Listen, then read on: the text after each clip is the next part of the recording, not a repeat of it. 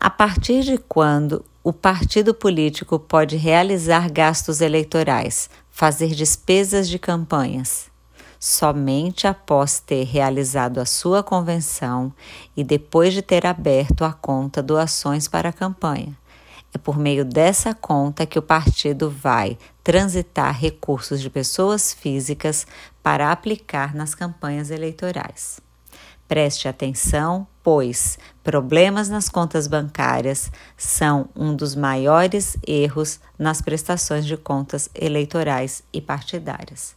Um grande abraço, acompanhe as nossas dicas e vamos juntos rumo a contas 100% aprovadas. Conheça nosso curso online. Um beijo e até o próximo.